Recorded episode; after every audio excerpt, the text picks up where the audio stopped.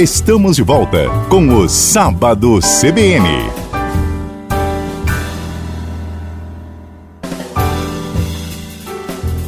Olá, estamos de volta com o programa Sábado CBN. Meu nome é Ney Herman, comigo na técnica Marcos Andrade, direção de jornalismo Ricardo Silveira, direção da Rádio CBN Roberto Mongruel. Vamos conversar agora sobre reforma tributária e o novo arcabouço fiscal e como isso impacta a realidade dos municípios brasileiros usando, obviamente, como referência a cidade de Ponta Grossa, onde se encontra a CBN, Ponta Grossa FM 98.1, a rádio que toca notícia. E temos aqui conosco no estúdio o secretário municipal da Fazenda, Cláudio Grokowski. Secretário, bom dia. Bom dia, Ney. Bom dia, Marquinhos. Bom dia a todos os ouvintes da Rádio CBN. Ney, estamos à disposição aí para tratar desse assunto que ele merece um, um, um, tratamento diferenciado, né? É um assunto muito complexo, né? Envolve tanto é, vai envolver tanto o bolso do empresário como o bolso do contribuinte e sabemos que no nosso país é muito complexo né, essa questão aí do, dos impostos. Então estamos à disposição para tratar aí tanto do arcabouço fiscal que também impacta diretamente na vida nossa enquanto contribuinte e nossa enquanto poder público.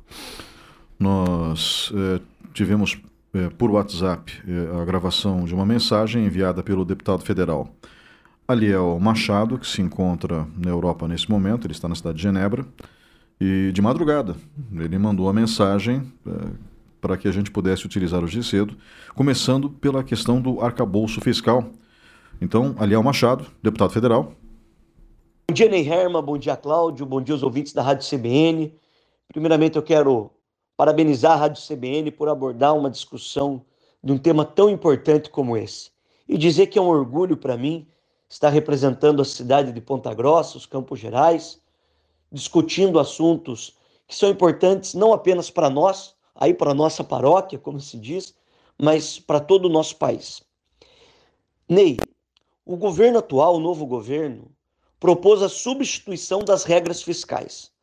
O que nós tínhamos em vigor no nosso país era a PEC do teto de gastos, que foi aprovada no ano de 2016 sobre o governo Temer, eu fui o único voto de Ponta Grossa que votou contrário a essa medida lá em 2016, porque eu tinha o receio de que o congelamento dos gastos públicos em áreas essenciais faria com que a desigualdade no nosso país aumentasse.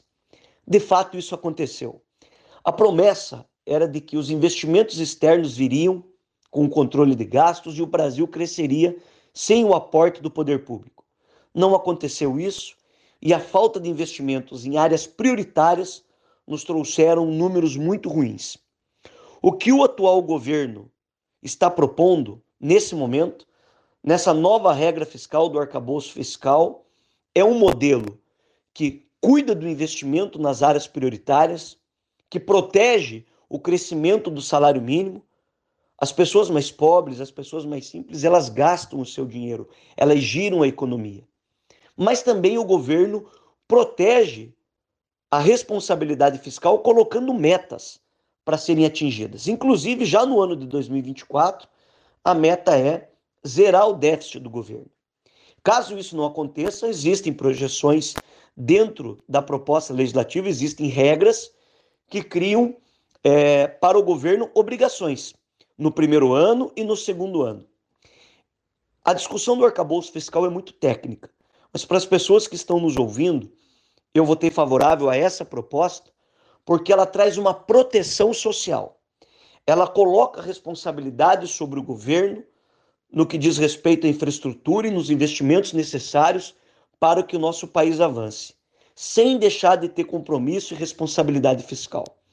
É um assunto muito importante, teve um apoio amplo no Congresso Nacional e mostra que dessa maneira o país tem responsabilidade e tem projeção de crescimento com desenvolvimento.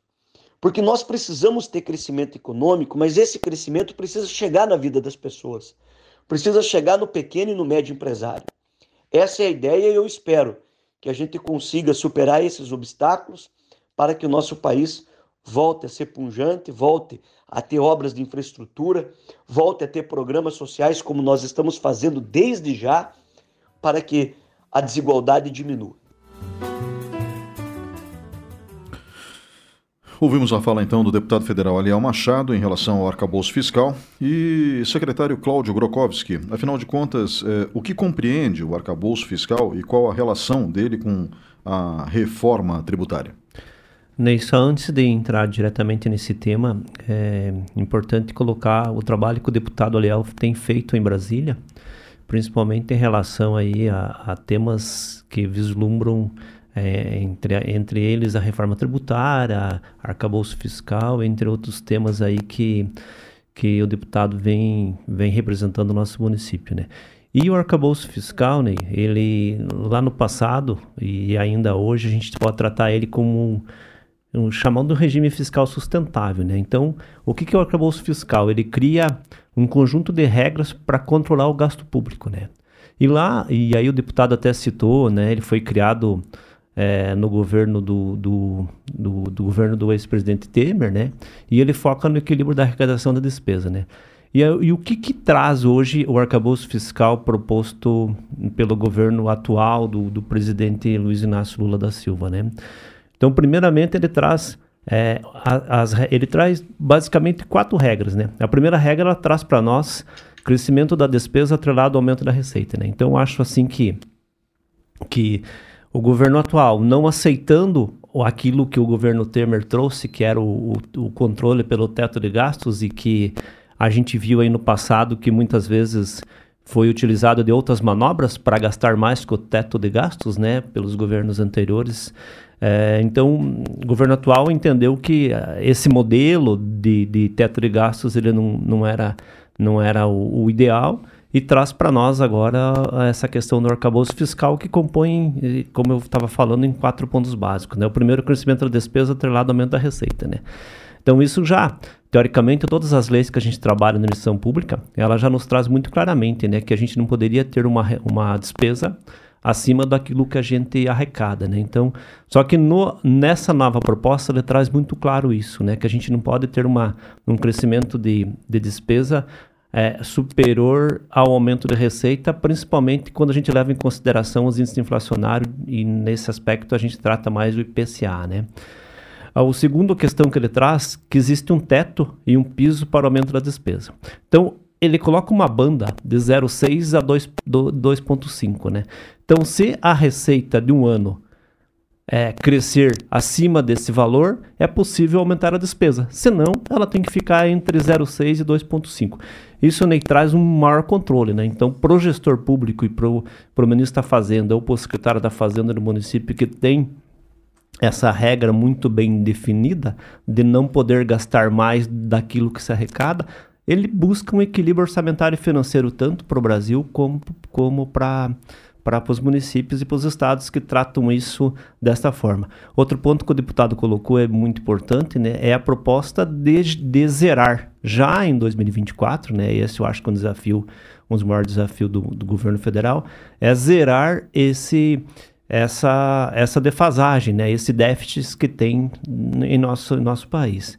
O terceiro ponto que ele traz, ele traz assim, que se a meta não for alcançada, a despesa deverá reduzir mais no, no ano seguinte.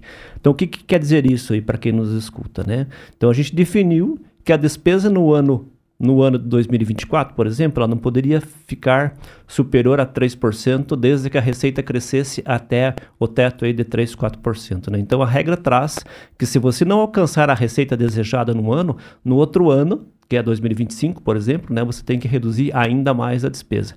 E isso traz até uma preocupação, né, que quando você reduz a despesa em um município, no estado ou no país, né, nós temos que entender quais são as despesas que são prioridades. Né? A gente sabe que, tanto no município como no estado e no, no Brasil, tem as despesas prioritárias, que são educação, saúde, é, área de assistência social tal, né?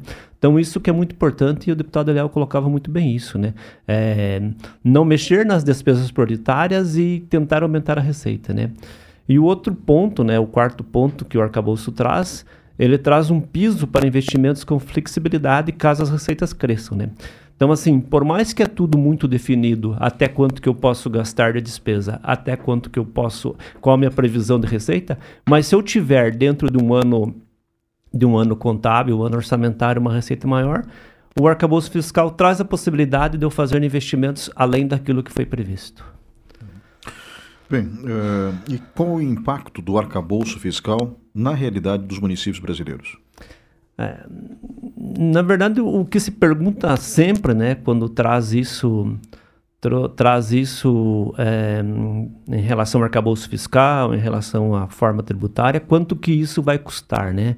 É, em primeiro momento, a mensagem que, que, que o ministro traz ele deixa claro que a prioridade do governo não é cortar o gasto, né? Então, aí a gente fica até fazendo as contas, né? Como que eu equilibro um orçamento, seja familiar ou seja de um governo federal, estadual ou municipal, sem cortar gastos, né? Então, é, para mim ter isso, eu tenho que fazer um aumento na minha arrecadação tributária, né? Não, não existe uma mágica no poder público, né?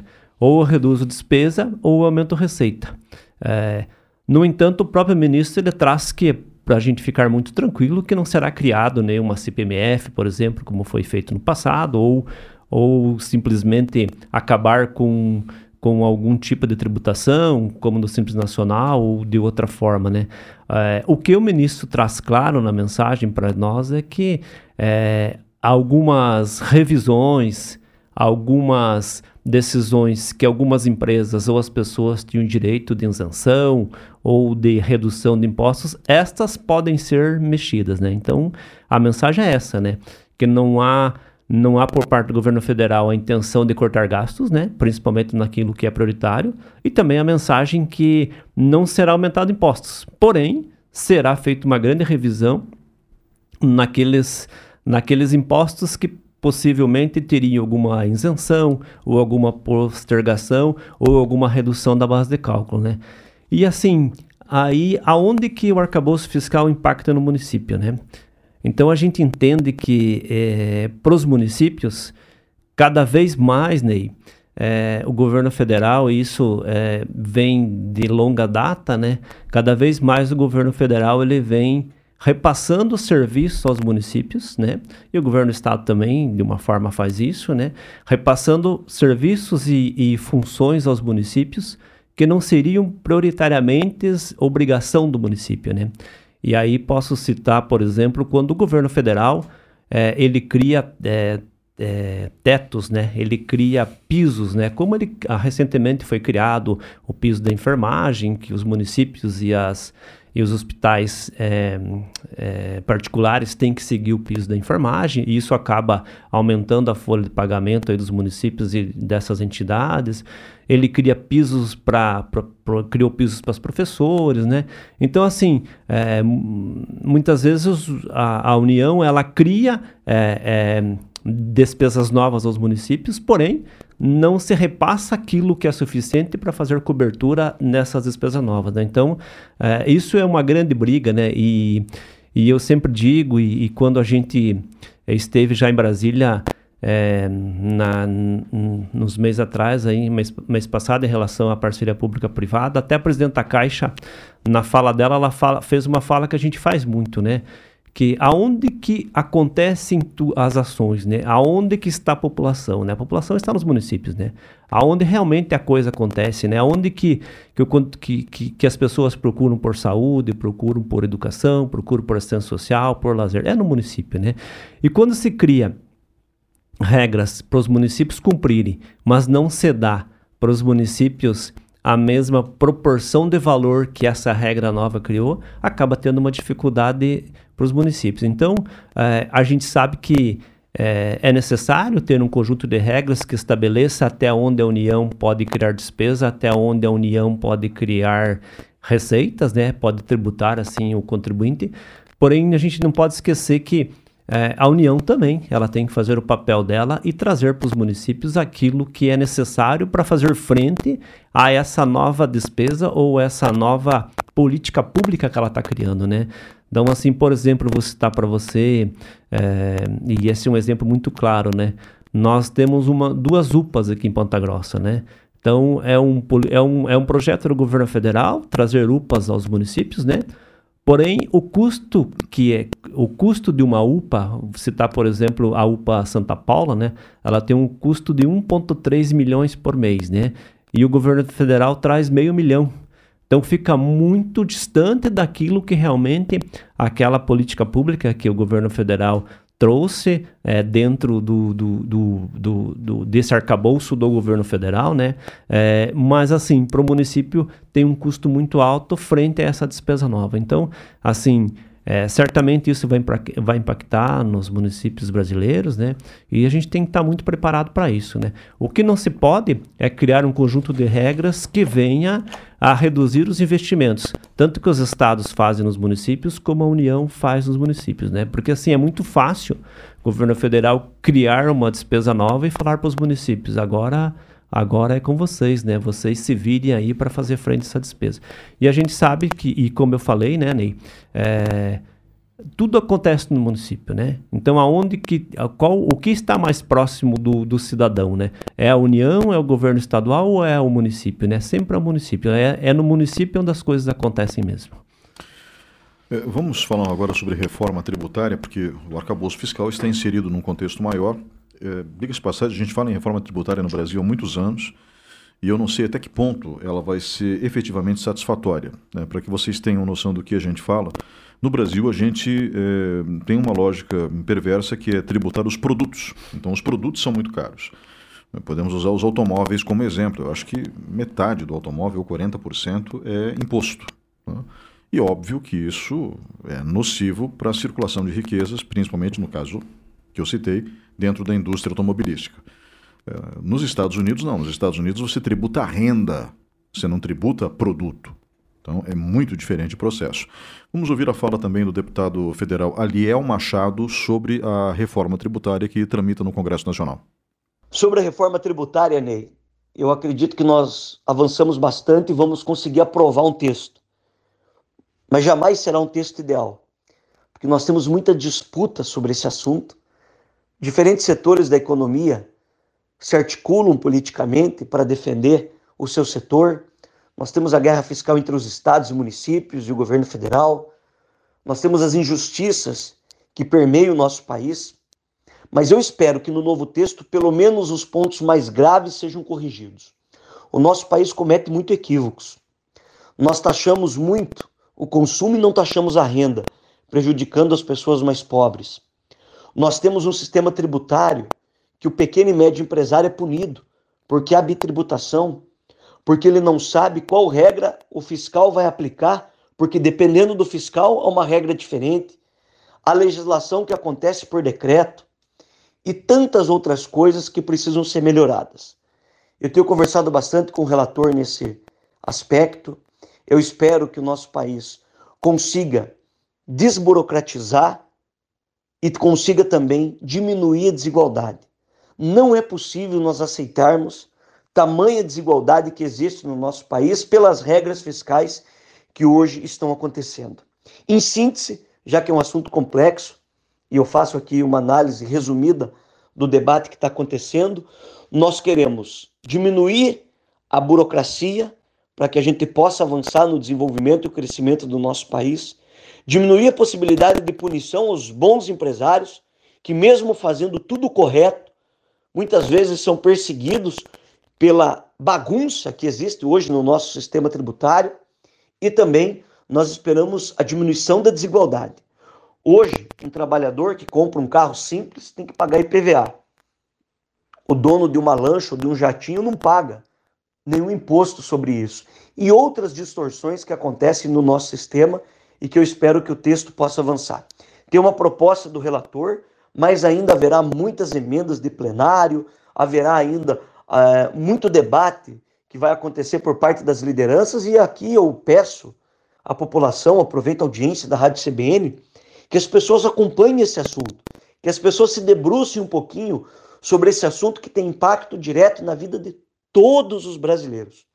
Desde a pessoa mais simples, que hoje paga uma alta carga tributária para poder ter acesso a um produto básico da cesta básica, até o empresário que continua acreditando no nosso país e tem esperança de que as coisas avancem. Secretário Municipal da Fazenda de Ponta Grossa, Cláudio Grokowski. Nós ouvimos agora a participação do deputado federal Aliel Machado. E é, eu acho que a gente tem que começar pelo básico, secretário. Né? É, quais são os principais impostos que a gente paga hoje? Como que ocorre essa divisão entre as esferas governamentais e bem como sua incidência e que impostos acabam retornando de fato ao município? Importante, né? E, e, seguindo a fala do, do deputado Aliel, né? É, o que a gente vê realmente no sistema de hoje é, um, é, uma, é uma diferença muito grande, né? Entre aqueles que, que poderiam talvez pagar mais e aqueles que, que, que, ganham menos e estão pagando também, né? Então, é, é muito complexo isso, né? Então... Se, se me permite só uma observação, secretário. Não tem cabimento um motoboy que trabalha 14 horas por dia, pagar 4% lá na a motoca dele, né, como a gente falava antigamente, motoca, entreguei minha idade agora, né? E é, o sujeito que tem um iate de milhões não paga nada. Mas, enfim, continuar. É exatamente. Né? Então, o modelo de tributação em nosso país, ele hoje, basicamente, e, e aí na tua fala também você citou é, como que talvez seria o ideal, né? Hoje ele se dá sobre consumo, né? E entendido a produção e comercialização de mercadorias. Então, é, e prestação de serviço. Então, atualmente, ela, essa, toda essa, essa tributação e os impostos, ela é compartilhada, né? Então, parte deste vai para a União, parte para os estados e parte, e parte deles também para os municípios. Então, hoje, os principais aí, né? A gente tem aí um estudo que o Brasil tem mais de 98 tipos de impostos, mas os principais e que são objetos da reforma tributária é o IPI, né, que é sobre os produtos industrializados, a contribuição do Programa de Integração Social, que a gente chama o PIS, né, a contribuição para o financiamento da, de, de Seguridade Social, que é a COFINS, o ICMS, que é aquilo sobre, que a gente paga sobre a circulação de, de, de, bens e serviços, e, propriamente dito, aquilo que mais afeta os municípios, e, e durante a nossa fala, a partir de agora, a gente vai tratar bastante, é o ISS, né? que é um imposto municipal, onde os municípios têm toda a, a, gerência hoje sobre esse imposto municipal, e lá para frente a gente vai ver que esse também é um é um pedaço de, de, desse imposto que o governo federal quer levar para o governo federal e depois distribuir para os municípios. Aí já, e, já, e aí já pontua que é uma coisa que, enquanto município, enquanto secretário da Fazenda, e a gente discute muito isso no, no grupo da Frente Nacional dos Prefeitos, onde a gente faz parte como secretário da Fazenda de Ponta Grossa, que é uma coisa que a gente não concorda, né? De, de, de que nosso ISS gerado no município suba até a União e depois a União distribua, né? E aí, Ney, tem alguns impostos que eles não fazem parte aí da reforma tributária, mas também que, que a gente é, acaba pagando no município, que é o IPTU, né, provavelmente dito, sobre a tua propriedade, o ITBI, taxas, contribuições. A nível de estado e não faz parte da reforma tributária, tem o IPVA. Então, esses não são alcançados diretamente pela reforma tributária. E nem assim para o ouvinte entender como que funciona a, essa distribuição, né? Como que isso volta ao município, né? Vamos pegar o primeiro aqui o IPVA, né? Então hoje 50% do do IPVA de cada veículo emplacado em Ponta Grossa, ele volta automaticamente para o município de Ponta Grossa e 50% fica para o estado do Paraná. Do ICMS, 75% de todo o ICMS arrecadado, ele fica para o estado do Paraná e 25% do, do, do, ICMS arrecadado, o estado do Paraná divide entre os 399 municípios através do índice que cada município tem. Né? Então, essa é a forma de distribuição. O que os impostos federais, como acontece nos impostos federais, né? Tudo que é arrecadado de PIS, COFINS, contribuição social, imposto de renda, ele sobe ao governo federal, né? E o governo federal devolve aos municípios na forma do fundo de participação nos municípios, atrelado à população de cada município. Então, os municípios com maior população, e agora não me recordo se acima de 300 mil ou 250 mil, eles são coeficiente 4, né, que a gente chama, e ele vai baixando 4, 3,8, 3,6, até chegar no coeficiente menor que é 0,2, 0,4. Né? Então, quando a gente fala em censo demográfico, né, e a gente vê que municípios gritam é, que o censo do seu município está errado, porque quando diminui a população do município, reduz o retorno desse FPM aos municípios. Por isso que os municípios menores têm uma, uma dependência muito grande aí do, do FPM. Então, tudo isso são impostos que vão para a União e voltam para o município, no caso do, do PIS, COFINS, Imposto de Renda e IPI. ICMS vai para o estado do Paraná, ele fica com 75% de todo o ICMS arrecadado, é, seja que, é, daquele município que arrecada mais ou daquele município que arrecada menos, isso independe, e 25% o Estado distribui entre os 399 municípios. Né? O que fica realmente no município é 100% são os impostos municipais, o ITBI, o ISS e o IPTU. A gente pode considerar o sistema tributário brasileiro falho? Ele é um sistema complexo, Ney. Assim, é, tem uma, uma, um estudo que o Banco Mundial fez, né, onde ele coloca que no Brasil existem mais de 92 tributos, né? É, e ele estudou 190 países e coloca o, o, Brasil como na posição de 184 nesse ranking, né? Então, quase lá no final do ranking, é, aonde ele coloca como sistemas tributários né, mais complexos que existem no mundo. Né? Então, realmente, se a gente falar que ele é falho, é, ele é falho quando, a partir do momento que ele tributa as pessoas com menos renda e deixa de tributar as pessoas com maior renda. Né? E aí a gente tem um exemplo muito claro, né? que é o imposto de renda. A gente sempre fala muito, né? É uma tabela que está muito defasada. Hoje, Hoje, pessoas que ganham aí R$ 1.800, R$ mil reais por mês, um pouco mais, já estão sendo tributadas pelo imposto de renda, né? Então, ele se torna falho, né? E ele, só que também ele é muito complexo, né? É, e ele não é decorrente somente da quantidade de tributos, né? Então, ele é decorrente também de, de, de, de diferenciações de alíquotas, né? Então, tem diferença de alíquota de ICMS em estados, temos diferenças de alíquota de ISS com os municípios vizinhos, né? Então, ele é um sistema muito complexo, né? E aí também ele traz mais uma complexidade que ele tributa a empresa é, pelo, depende da, da, da, daí da tributação que a empresa a, escolhe. Né? Então tem várias formas de tributação às empresas. Então aquela empresa que faz opção por ser tributado pelo lucro real, tem uma carga tributária diferente. Né? Tem aquela empresa que faz a opção por ser é, tributada pelo lucro presumido, que a gente chama, né? tem uma forma diferente de, de, tributação.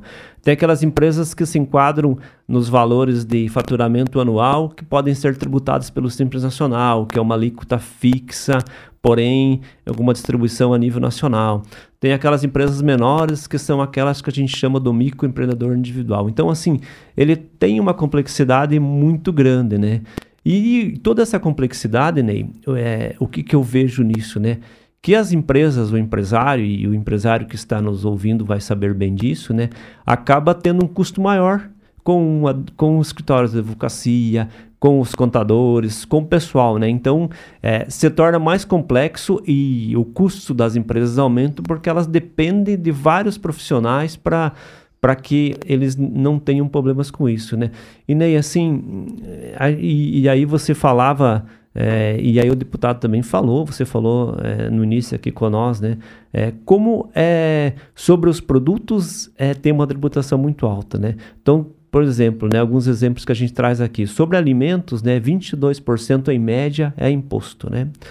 É, roupas, né, que é um, a gente é, consome bastante, 34% é imposto. Né? Eu trago óleo diesel, 42% do óleo diesel é imposto. Gasolina, 62% da gasolina é imposto.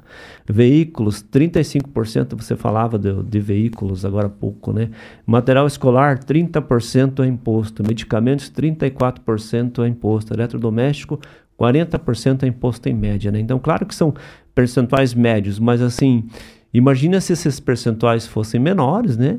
E essa distribuição um pouco menor, o quanto seria mais fácil das pessoas também terem acesso a isso, né? Então, realmente a carga tributária no Brasil ela é pesada, né?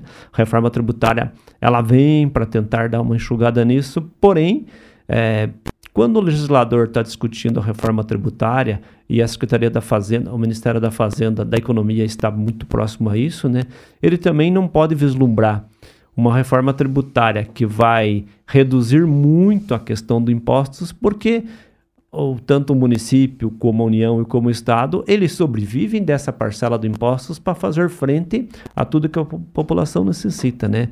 Então, assim, é uma, é uma balança muito muito difícil de compor, né? Então eu vou reduzir os impostos, porém eu vou reduzir a receita dos municípios da União dos Estados. Então, por isso que esse debate, como o deputado Aliel falou, é um debate que merece muita responsabilidade, um debate muito sério que está acontecendo no nosso país.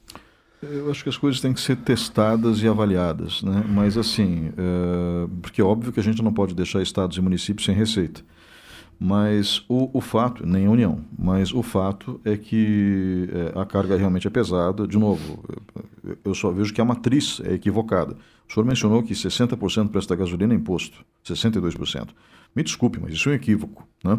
Então, vamos avaliar da seguinte forma: digamos que é, fosse menor a carga, nós teríamos mais pessoas abastecendo com mais frequência e automaticamente isso significaria é, é, um equilíbrio de contas. Né?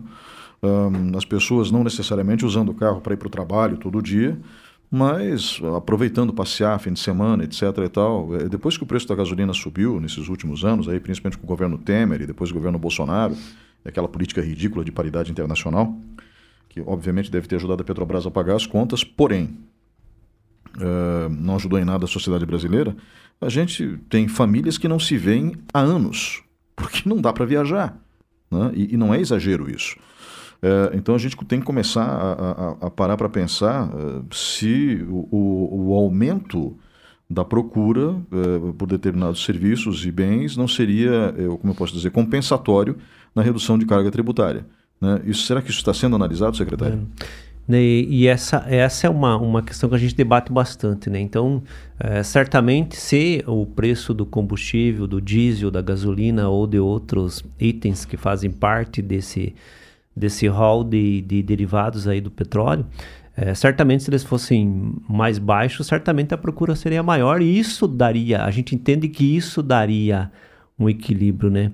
E, e, por que que às vezes assim a gente não consegue ter uma passagem de ônibus mais barata ou, ou uma passagem aérea ou uma passagem de um ônibus é, intermunicipal ou interestadual mais barata por causa disso, né? Porque o custo para ter esse sistema funcionando e principalmente o custo maior, talvez que seria em relação ao combustível, ele se torna muito alto, né? Então é bem nessa linha mesmo, né? Nós entendemos que é, a carga tributária pesada. Se ela fosse menor, os preços seriam menores, desde que houvesse né, um controle grande também para que as pessoas não se aproveitassem. Ah, manter o mesmo valor, mesmo com o imposto mais baixo. Né? Então aí tem os órgãos de controle, PROCONs da vida, que poderiam fazer esse trabalho. Né? Mas assim, entendemos que isso daria uma, uma, uma, uma condição maior das pessoas procurarem esses serviços e adquirirem esses produtos e a comercialização no Brasil seria bem mais ampla. Uh, nesse modelo de, sistema tributário atual, uh, temos a chamada guerra fiscal? Temos, né, Ney? Então, a, gente vê que é, as empresas em locais onde elas jamais se instalariam, elas estão instaladas hoje, principalmente porque existem essa diferença né, de, de tributação em relação principalmente ao ICMS em alguns, em alguns estados. Né? A nível de ISS, a lei complementar do ISS, quando foi aprovada, ela já meio que deu uma, uma, uma, uma trégua para isso, né? Essa guerra fiscal também existia em relação ao ISS, né? Hoje os municípios, é, eles podem oferecer, e Ponta Grossa oferece, um, um pacote de incentivos fiscais, né? Porém, ele é um pacote muito mais restrito à isenção de, de IPTU por determinada época, né? Ele, ele também traz para nós, nós podemos ofertar, e a gente ofertou isso em algumas discussões da, das empresas que estão se instalando no município em relação ao ISS da obra, que ainda permite, né? Porém, essa guerra fiscal entre os municípios, ela existe ah, devido ao sistema tributário que tem hoje, que permite, né?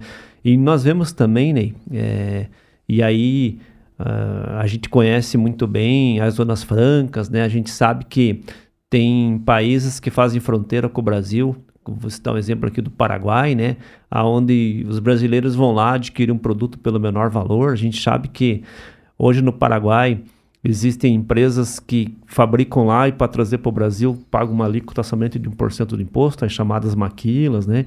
Então, assim, essa guerra fiscal, ela existe, né? É, é, principalmente em relação aí à, à, tributação de ICMS hoje, mas sabemos também que países que fazem fronteira, e aí este exemplo do Paraguai, também tem uma política é, fiscal e arrecadatória menor, aonde permite que os produtos lá sejam mais baratos que aqui no Brasil.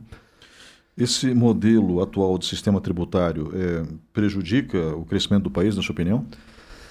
E já existem estudos, né? E aqui trago um, recente estudo que eu andei é, analisando da Fundação Getúlio Vargas, aonde se o modelo não fosse esse, o Brasil poderia ter um incremento no seu PIB de até talvez até 7,8% ao ano. Imagina, né? Um país crescer 7,8% ao ano, né? Então ele atrapalha, né? Ele atrapalha na forma que é, tanto o empresário como o investidor, né? Ele não tem muita garantia daquilo que ele vai produzir e não, e não tem muito como ele ele dar margem ao seu preço, ao seu produto, na forma do que você está trabalhando hoje, né? Por isso que a reforma tributária, ela, ela não que ela vai consertar, né? Porque um país aí que já há tempos tem um sistema tributário com todas essas diferenças que eu coloquei, até na, na questão da tributação das empresas, não é da noite para o dia que isso vai se acomodar. E a reforma tributária traz várias carências, né? Então, em tanto tempo vai ser estipulado isso, né? A condição vai ser a longo prazo, né? Então, isso traz é, traz uma carência grande e traz um estudo a longo prazo. Né? Mas, assim, certamente, do modelo que está hoje, atrapalha muito o crescimento do Brasil. Né? Então, quando a gente falava lá no início, e o deputado também falava em arcabouço fiscal, né? É, é, caminha muito junto, né? A reforma tributária e o arcabouço fiscal, né? Então, se você restringe muito de um lado e solta muito do outro em relação à reforma tributária, ampliando, ampliando muito a questão do, do, do, dos créditos tributários ou em relação a, a, a, a impostos menores para um produto para o outro, acaba atrapalhando em toda essa questão da arrecadação e, e em, em, como cumprir as regras fiscais no, no país, nas cidades e também nos estados. Que está sendo debatido em Brasília hoje é, aborda, ou seja, as temáticas ali e o, o projeto em si. É, eles estão preocupados com o fim do efeito cascata em impostos, porque infelizmente isso acontece, né? Hoje, no sistema é, tributário atual. É. A, a, a, assim, como o deputado bem falou, é, existem várias discussões hoje em, em Brasília, né? Então existem duas PECs que a gente considera que são as PECs principais, né?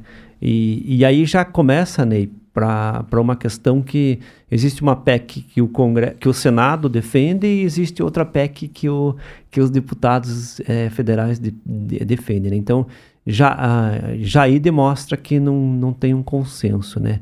E o que mais preocupa os municípios, dentro das tanto da PEC 45 como da PEC 110, que são essas duas principais que estão em discussão, é que o governo federal ele quer centralizar no governo federal toda a arrecadação, né?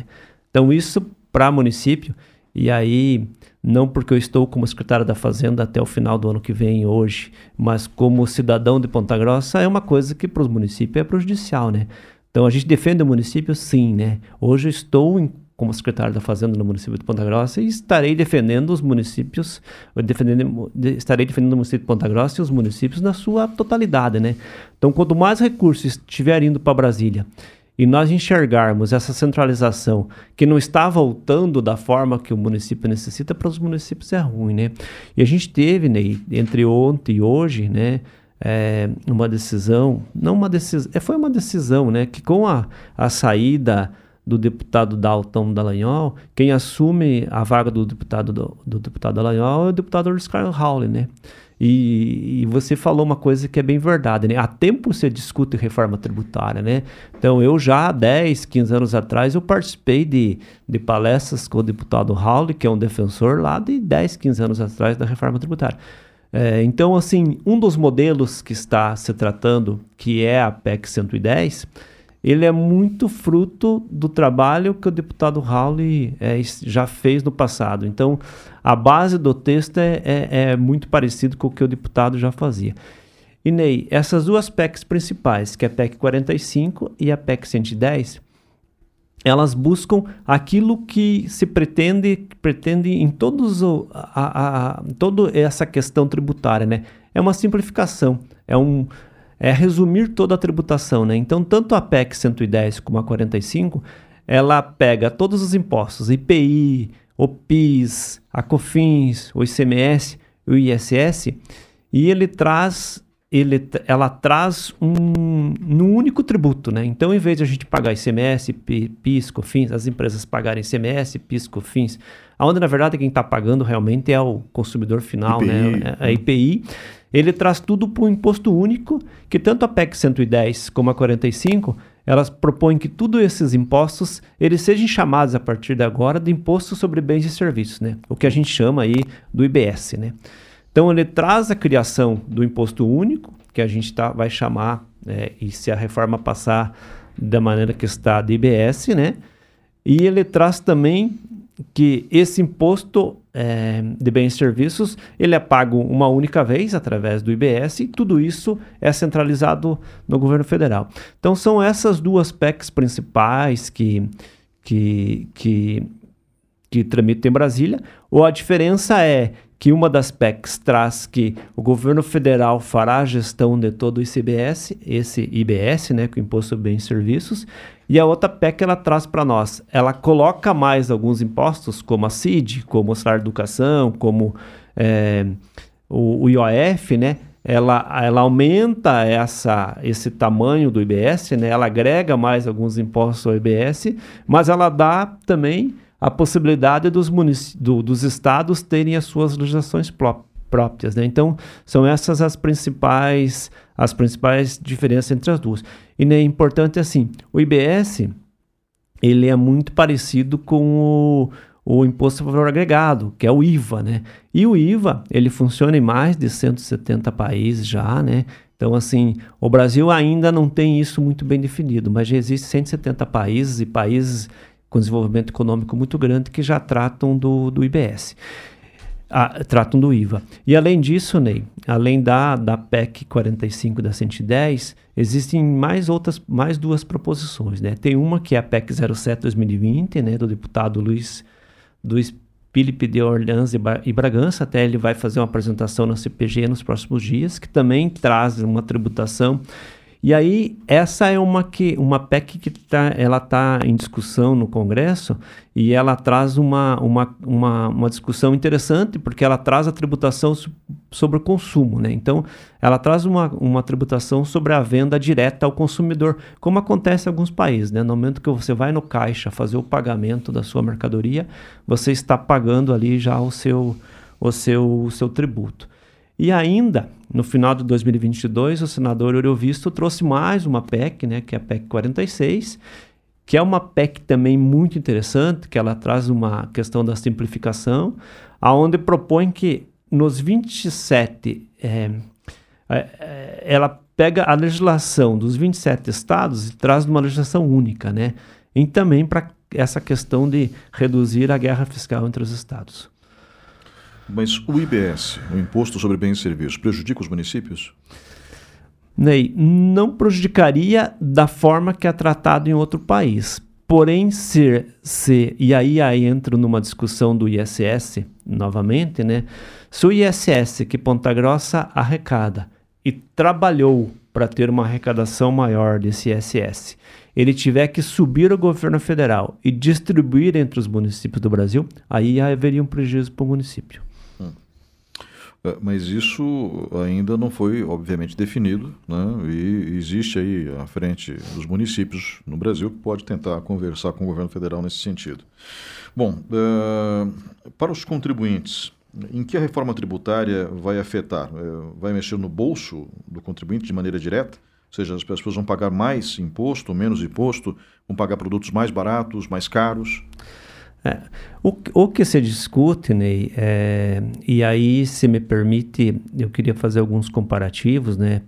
É, com essa relação que a gente estava falando anteriormente em relação ao ISS. Né? Hoje, é, hoje vou citar um exemplo do município de Barueri, onde tem uma concentração muito grande de ISS.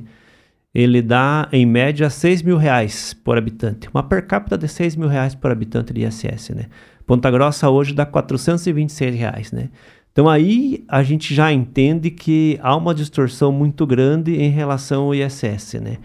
é, que é um imposto puramente do município. Né? Quando a gente fala em ICMS, nós ficamos com R$ 1.110 de arrecadação de ICMS é, por contribuinte. Né?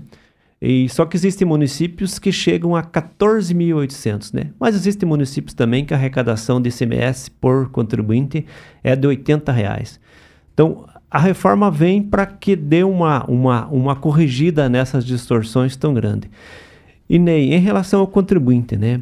É, o contribuinte pagará mais caro por isso, né?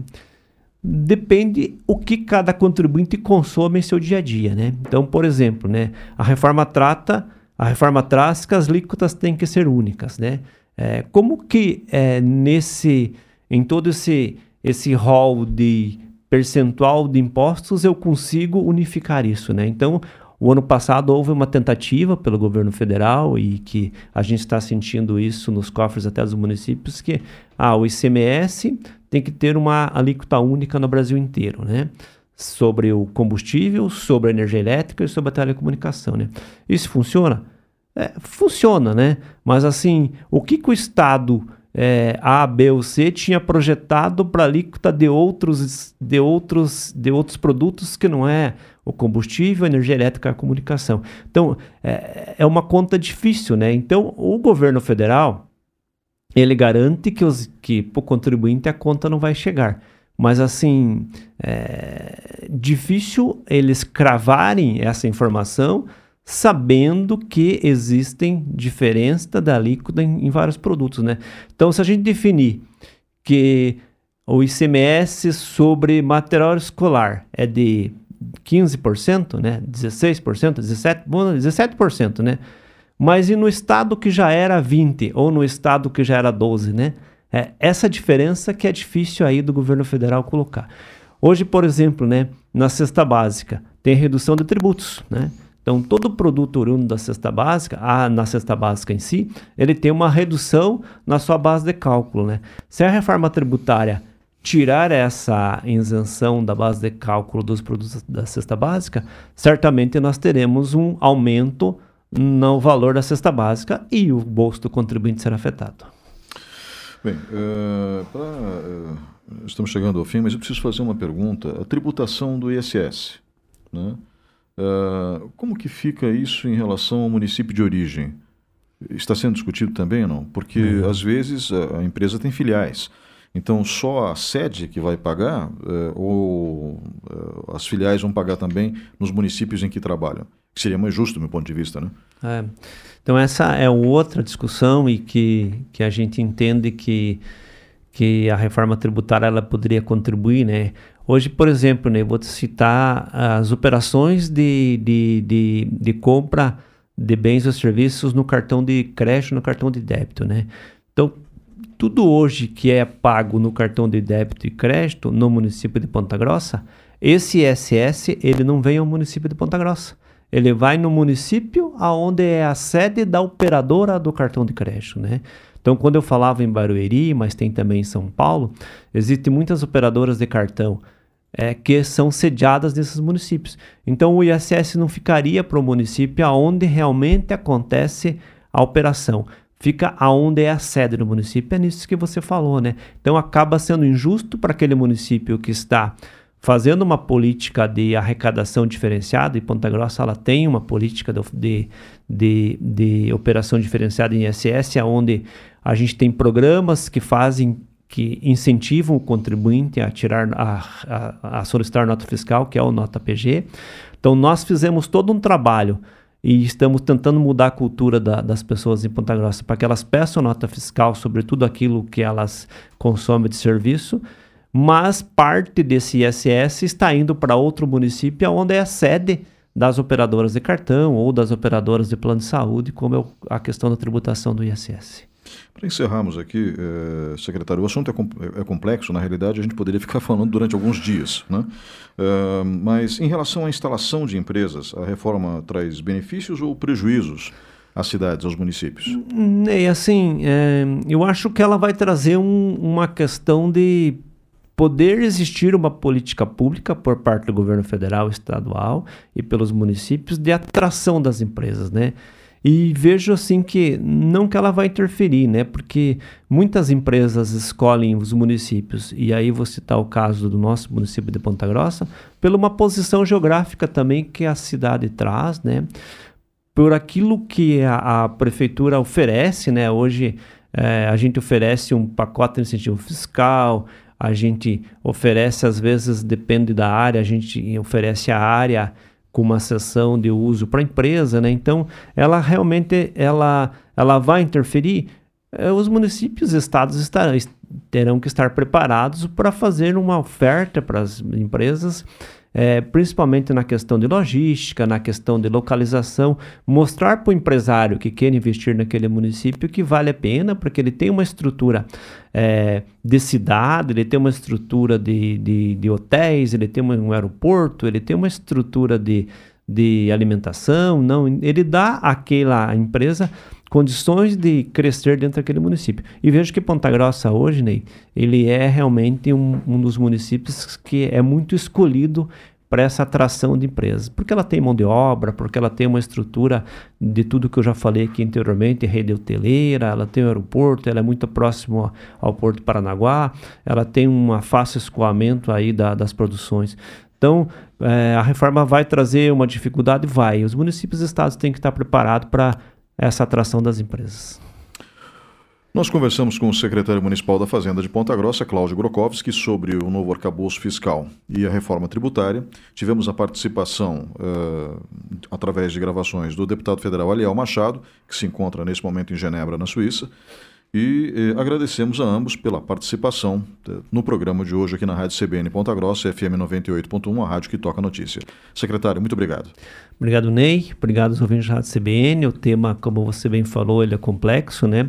Às vezes a gente acaba é, se distanciando de alguns temas que muitas vezes vão afetar diretamente no dia a dia nosso enquanto contribuinte e também é, enquanto secretário da Fazenda, nosso enquanto gestão. E é isso que eu falei durante a entrevista. Né? A gente defende uma igualdade entre os poderes, né? que quando o, a União ou o Estado criar alguma despesa nova para os municípios, que traga também recurso suficiente para fazer frente a essa despesa. Questão de lógica. Meu nome é Ney Herman, comigo na técnica Marcos Andrade, direção de jornalismo Ricardo Silveira, direção da Rádio CBN Roberto Mongruel. Um grande abraço a todos. Voltamos no próximo fim de semana.